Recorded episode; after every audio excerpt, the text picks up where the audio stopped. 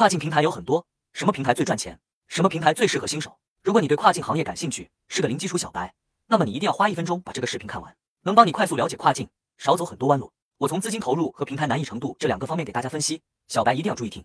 一、前期投入比较大的是亚马逊、沃尔玛、eBay，因为都需要备货到海外仓，投入资金最少二十万左右，适合手头宽裕的卖家进入。二、哪些平台投入较低呢？像速卖通、虾皮、YZD 等，前期投入一万就能开店。虾皮和 YZD 主要市场都在东南亚，对比速卖通市场较小，因为速卖通面对的是全球客户，市场广阔，而且开店也只需一万保证金，不做了还能退回，相当于不花钱就能开店，操作简单，是小白创业的首选。国外电商对比国内来说，发展空间还是很大的。如果你是小白，又想在跨境行业创业的，可以关注我，下期视频继续给大家分享跨境知识，也欢迎大家在评论区踊跃交流。